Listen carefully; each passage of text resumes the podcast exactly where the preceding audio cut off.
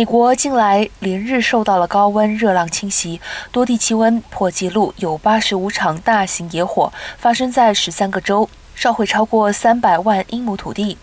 使超过一亿居民处于超高温警告之下。官员十九号表示，通报的十四起新增野火个案包括德州七起、阿拉斯加州两起、华盛顿州两起、亚利桑那州两起、加州和爱达荷州各一起。已部署超过六千八百名野外消防员和后勤人员到美国各地的火灾中进行救援。美国国家气象局已就多地区的野火风险发布红旗超高温警告。